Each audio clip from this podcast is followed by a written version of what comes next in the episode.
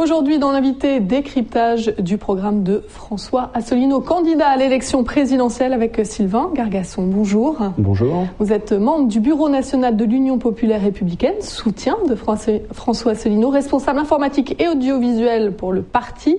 Dernière ligne droite, moins d'un mois du premier tour. Pourquoi avoir choisi François Asselineau tout d'abord? Bah, écoutez, euh, c'est un peu particulier. Euh, c'est, on va dire que il y a cinq ans à peu près, j'étais sur, euh, j'étais sur Internet et je suis tombé sur une vidéo partagée par un ami de, François Asselineau, qui n'était pas, il y avait ni son nom ni le nom du parti, et j'ai trouvé ça assez intéressant parce que pour une fois, quelqu'un allait au fond des sujets, notamment en sortant les articles de loi. Et la vision de la politique qu'on peut avoir, c'est beaucoup de phrases creuses. Quand on commence à rentrer dans les articles de loi, c'est beaucoup plus intéressant parce qu'on soit d'accord ou pas avec un article de loi, il s'applique. Euh, donc j'ai demandé à cet ami où est-ce que je pouvais en avoir plus, et il m'a dit d'aller sur le site de l'UPR, donc upr.fr, et de euh, d'aller voir la vidéo les 10 raisons qui nous imposent de sortir de l'Union européenne. J'étais pas d'accord, rien qu'avec le titre, euh, j'étais déjà pas d'accord. Moi je voyais des Alain Minck, des Attali nous dire que si on sortait de l'euro, c'était la fin du monde. Alors sortir de l'Union européenne, c'était encore une étape de plus. plus. euh, voilà, c'était, ça semblait, euh, enfin, ça semblait incroyable. J'ai regardé cette vidéo qui dure 3h20, donc il faut quand même euh, s'accrocher. Mais on en prend plein la tête pendant 3h20 et je peux vous assurer que quand on a fini la vidéo, on est, on est plus pareil. Et voilà ce qui a fait mon engagement à l'UPR. François Asselineau qui se présente euh, comme un candidat au-dessus du clivage gauche-droite. Est-ce que vous retrouvez ça dans son programme ou dans l'homme que vous connaissez, dans le candidat? Alors dans l'homme que je connais, oui, euh, complètement. dans le candidat, à fortiori, puisque c'est l'homme qu'on va élire. Euh, dans le programme aussi, puisque le programme est basé sur euh, le programme qui avait été écrit par le Conseil national de la résistance, qui à l'époque s'appelait Les Jours heureux. Euh, c'était un programme qui avait été, donc pour ceux qui ne connaissent pas le, le Conseil national de la résistance, c'était en fait quand De Gaulle allait récupérer la France, il avait, il avait organisé des rencontres pour créer un programme et dans ces rencontres, il y avait des gens du Parti communiste, donc à l'époque le Front National, des gens qui étaient vraiment à l'extrême droite, la cagoule, euh, il y avait des catholiques, il y avait le patronat, enfin il y avait vraiment de, une complète diversité. Et au final, ils ont accouché d'un programme qui s'appelle Les Jours Heureux, qui est un programme qui n'aurait sans doute plu à personne, puisque les il n'était pas communiste, alors qu'il y avait beaucoup de communistes dans, ce, dans ce truc-là. Il n'y avait rien sur la religion, alors qu'il y avait des catholiques. Mais au final, c'est le programme qui a mis en place De Gaulle à la Libération et qui a permis, et notamment avec la reconstruction du pays, d'avoir les Trente Glorieuses. Donc c'est-à-dire qu'en reprenant ce programme, on est de toute façon en dehors du clivage droite-gauche. Et l'homme, puisque vous en parlez, par exemple, au moment de l'affaire du Burkini, n'a jamais pris position. Euh, il en a parlé peut-être un mois après que cette affaire ait enfin fini de, de nous tous nous lasser, pour dire que bah voilà, c'est tout à fait le genre de débat euh, qui n'a absolument aucun intérêt et qui est orchestré pour occuper la scène médiatique avec du vent. Et justement, qu'avez-vous pensé de, de, ces premiers mois de, de, campagne pour cette élection présidentielle? Est-ce que pour vous, le débat a été à la hauteur? Alors, euh, il y a deux choses déjà. Les règles du CSA ont changé, c'est-à-dire que l'égalité du temps de parole est, est réservée à la fin. Ça déjà, c'est très embêtant, puisque d'un point de vue démocratique, ça veut dire que tout le monde n'a pas le même accès à la presse. Euh... C'est un principe d'équité, sauf sur les derniers, la dernière quinzaine, avec une égalité de temps de parole pour les candidats, juste oui. pour que ce soit. Oui, oui. Alors pour que ce soit clair, sauf que le problème de l'équité, c'est que ça ne veut, ça ne veut rien dire. Euh, si demain vous allez euh, acheter du café équitable, ça veut dire que le, le petit producteur aura plus d'argent. Euh, or là, cette équité, c'est pas du tout la même, parce que ce sont les gros partis qui sont déjà représentés, avec beaucoup d'élus qui auront le plus accès euh, aux médias. Donc l'équité, c'est vraiment à géométrie variable. Ça n'a rien à voir avec l'égalité. L'égalité, c'est un principe mathématique. 1 plus 1 égale 2, enfin voilà, 2 plus 2 égale 2. Enfin, c'est très simple. L'égalité, tout le monde sait ce que c'est. L'équité, Enfin, vaste ça a volé débat. le débat selon vous Parce que j'en reviens à ma question. Est-ce oui. que le débat était à la hauteur? Oui, du coup, ça, ça vole le débat. Moi, j'ai l'impression qu'on parle plus de forme et d'affaires que de fond, malheureusement, parce que c'est vraiment le fond qui va compter. Parce qu'au final, une fois le président élu, euh, euh, le fait qu'il se soit fait euh, acheter des costumes ou autres euh, n'aura plus vraiment d'importance. L'important, ce sera qu'est-ce qu'il appliquera. Ce sera le fond. Et aujourd'hui, le fond est cruellement absent. Et j'espère que ça va changer avec ce grand, ce grand, ce grand cette grande réunion des 11 candidats qui sera demain soir. Avec un, débat sur les chaînes CNews et BFM demain soir. L'UPR qui a fêté ses 10 ans, créé le 25 mars 2007, et là c'est tout un symbole, jour de la création, non, du 50e anniversaire du traité de Rome. Est-ce que là, comme je le disais, c'est un symbole? Oui, bien sûr, la date a quand même pas été choisie euh, par hasard. Euh, Monsieur Asselineau est quelqu'un qui connaît bien euh, l'histoire, l'histoire mondiale et l'histoire de France notamment. Et c'était bien sûr un de ses clins d'œil pour dire voilà, ça fait 50 ans qu'on est dans cette construction européenne, sans qu'on ait jamais vraiment débattu du, débattu du fond, sans qu'on ait demandé aux Français s'ils souhaitaient en faire partie. On leur a demandé s'ils voulaient élargir, on leur a demandé s'ils voulaient l'euro. Mais à aucun moment on leur a dit voilà le pour et le contre et qu'est-ce que vous en pensez? Donc euh, oui, oui, c'était notre clin d'œil à nous. Pour les 10 ans, on a fait une énorme manifestation à Paris. Où nous avons accueilli 6500 euh, personnes avec, euh, je pense, des intervenants de qualité. Notamment, on a eu des Anglais qui sont venus nous parler un petit peu du, Brexit. Et je, je, pense que voilà, si ça intéresse les gens, ils peuvent le retrouver bien sûr en intégralité sur notre site upr.fr. Et Justement, donc 60e euh, anniversaire du traité de Rome, 10 ans euh, de l'UPR, et aujourd'hui François Asselineau se présente comme le candidat du Frexit. Est-ce que vous pouvez nous expliquer? On a vu cette image forte hein, de Theresa May qui signait, qui déclenchait le Brexit. Est-ce que cette image vous a fait rêver? Oui, oui, cette image m'a fait rêver, et puis surtout, elle, cette image elle tord le cou à tout ce qu'on a pu entendre. C'est-à-dire que pendant la campagne du Brexit, euh, les, les médias français étaient vent debout contre le Brexit. On nous a on nous a dit que ce serait la fin du monde, la catastrophe. Le FMI avait prévu qu'en quelques semaines, l'économie mondiale ne s'en remettrait pas. C'est le même FMI aujourd'hui qui est obligé de remonter l'indice des Anglais tellement il se développe parce que euh, bah, parce que c'est exactement l'inverse de tous leurs pronostics. Donc le Brexit. On entre dans deux ans de négociations hein, pour cette sortie de l'Union européenne. On ne peut pas vraiment sentir pour le moment l'effet du Brexit. Oui, mais les marchés financiers ont déjà anticipé euh, ont déjà anticipé le Brexit. Les marchés financiers n'attendent pas que les choses se fassent. Ils sont complètement dans la dans le dans, dans et puis il prévoit toujours, euh, comme aux échecs, un coup, au moins un coup d'avance. Euh, donc euh, si, si on voit que notamment il y a d'énormes investissements en ce moment qui arrivent en Angleterre grâce à la baisse de la livre sterling, je, je pense à Google, Facebook, il y a Nissan qui lance une chaîne de production du, du Renault Qashqai. C'est pas des investissements sur deux ans, c'est des investissements sur 10 ans, 20 ans, 30 ans. Donc vous inquiétez pas pour eux, ils ont des gens très compétents et s'ils y vont, c'est qu'ils ont d'excellentes raisons. Sur le site, il est noté d'abord euh, cette question avons-nous, oui ou non, intérêt à rester encore dans l'Union européenne? C'est tout le cœur de cette campagne, cette question que vous posez aujourd'hui aux Français, aux futurs électeurs. C'est la question qu'on leur pose. Euh, maintenant, c'est une question qui nous oblige à aller dans le fond. Euh, si on reste sur la forme, euh, c'est sûr qu'on va passer complètement à côté de la question.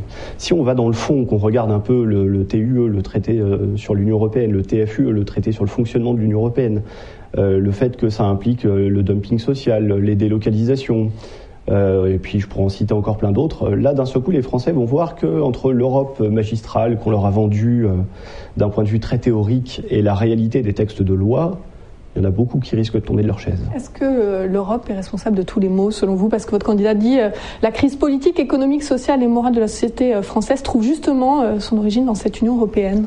Alors, tout n'est pas imputé à l'Union européenne, mais une grande partie. Car les gens ne se rendent pas compte, mais euh, lorsqu'ils parlent par exemple d'écologie, beaucoup de choses sont bloquées euh, par la Commission européenne. Euh, lorsqu'on parle, enfin par exemple pour les sanctions russes, c'est aussi dû notamment à notre appartenance à l'OTAN ou à l'Union européenne. Il y, a, beaucoup beaucoup de choses qui sont gérées au sein de l'Union européenne et les gens ne le voient pas. La loi El Khomri, la loi Macron, ça c'est les noms français, mais il y a exactement les mêmes lois en Belgique avec d'autres noms. Pourquoi? Parce que ça fait partie des grandes orientations de politique économique qui nous sont imposées par Bruxelles et qui sont aussi imposées aux candidats à l'heure actuelle. Et donc, si l'on choisit l'un des dix autres candidats, eh ben, nous, on peut déjà vous donner euh, leur programme. Ça s'appelle les GOPE, G-O-P-E. Vous trouverez ça sur notre site, euh, notre site internet. Et donc, notamment, il y aura une augmentation de la TVA, sans doute une augmentation de l'âge de départ à la retraite, euh, il y aura une baisse des impôts euh, sur les entreprises, alors toujours les grosses entreprises, hein, les PME, PMI, je pense qu'elles peuvent pas s'attendre à grand chose. Une précarisation du CDI, on, alors gardera le non CDI parce que ça fait bien, mais ça s'est déjà pris un bon coup de couteau par la loi travail, euh, la loi Annie avant. Donc on gardera le CDI pour faire beau, ce sera un peu comme la République populaire de Chine. Euh, qui n'est plus du tout communiste et qui garde ce nom. C'est un peu voilà. on, parlait tout à l'heure du, du, traité de Rome à l'occasion du 60e anniversaire. Angela Merkel et François Hollande ont prôné une Europe à plusieurs vitesses. Là, pour vous, ce n'est pas la solution. Cette Europe à plusieurs vitesses. Pour vous, il faut sortir de l'Union européenne, qu'on soit clair sur, le programme de François Solino. Ah bah, sortir de l'Union européenne et de l'euro. Alors voilà, nous, de toute façon, la première euh, chose qui sera faite euh, par François Asselineau lorsqu'il sera à son bureau à l'Élysée, c'est de préparer une lettre aux 27 autres chefs d'État de l'Union européenne pour leur demander un sommet exceptionnel pour que la France puisse déclencher l'article 50, donc le Frexit. Nous voulons sortir de l'euro, en tout, et nous sommes logiques avec nous-mêmes, puisqu'il n'y a aucun moyen légal de sortir de l'euro sans sortir de l'Union européenne. Et nous voulons aussi sortir de l'OTAN. Donc là, ce qui est assez drôle, c'est que l'OTAN euh, se trouve à Bruxelles, le siège de l'OTAN. Mais quand vous voulez sortir de l'OTAN, la lettre, il faut l'envoyer à Washington. C'est quand même amusant. Donc euh, voilà, ça c'est vraiment les trois propositions phares. Mais derrière, on a un programme de quasiment 200 points que les gens peuvent retrouver sur Internet, euh, bien entendu, et qui sera applicable puisque nous serons sortis des traités européens. C'est bien ça qu'il faut comprendre. Justement, sur l'euro et le retour au franc, les Français, à, 80, à 70%, pardon, ils seraient hostile Est-ce qu'il va falloir euh, peut-être euh, faire preuve de, pédagogie ou convaincre sur cette question-là Parce que les Français n'ont pas l'air très enthousiasmés à l'idée de revenir au franc. Alors, je pense que le, problème est toujours le même, c'est qu'il y, a le, y le fond et il y a la forme. Euh, sur la forme, on voit plein de gens passer à la télé nous expliquer que si on sortait de l'euro, la dette exploserait. Les gens dans leur tête se disent oh là là, va falloir rediviser tous les prix par 6,55, enfin multiplier les prix par 6,55, 957 tout ça semble bien compliqué. En réalité, quand on regarde le fond, nous, ce qu'on veut, c'est sortir à 1 euro égale 1 franc. Ça veut dire que déjà, nous n'aurons pas les augmentations qu'il y a eu lorsqu'on est passé du franc à l'euro, puisque là, il n'y aura que le symbole qui va changer.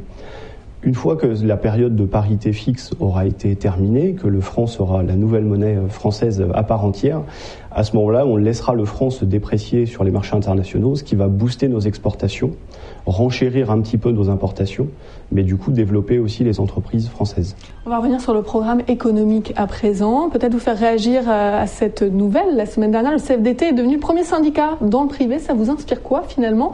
Est-ce qu'il faut réinventer le dialogue social dans l'entreprise selon vous?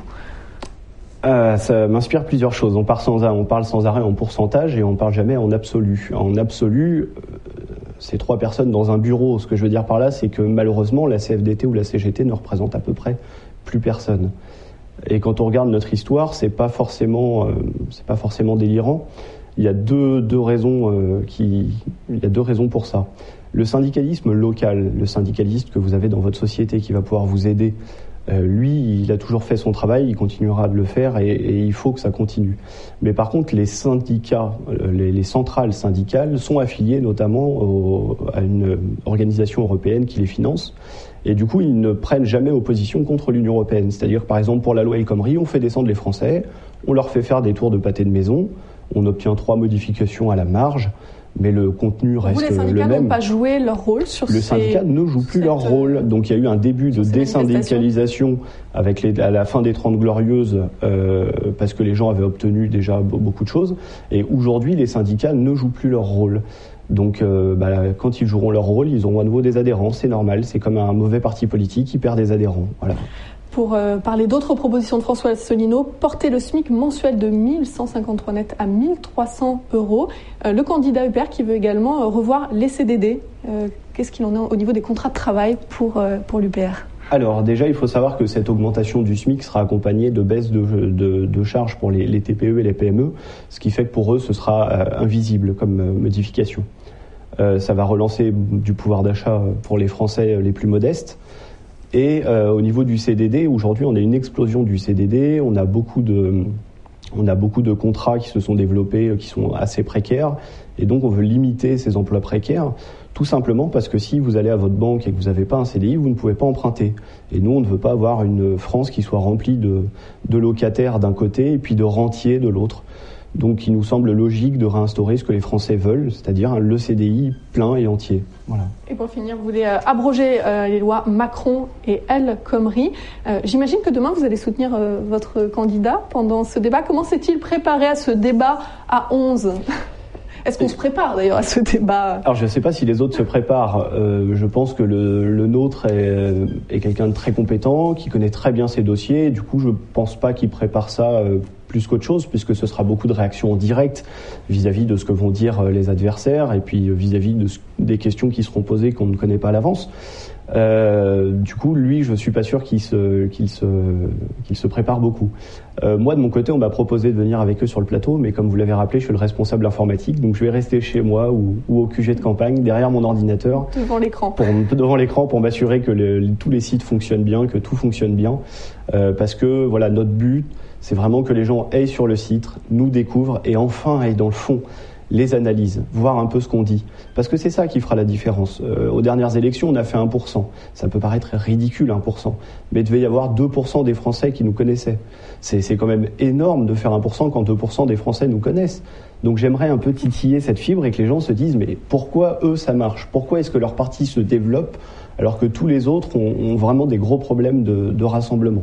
Bah, merci en tout cas d'être venu nous parler euh, de, du fond euh, de ce programme de François Asselineau devant euh, les camarades d'Yveline Première. Merci beaucoup Sylvain Gargasson. Je le rappelle, vous êtes membre du Bureau national de l'Union populaire républicaine. Merci beaucoup. Merci à vous. Et on se retrouve tout de suite pour la météo.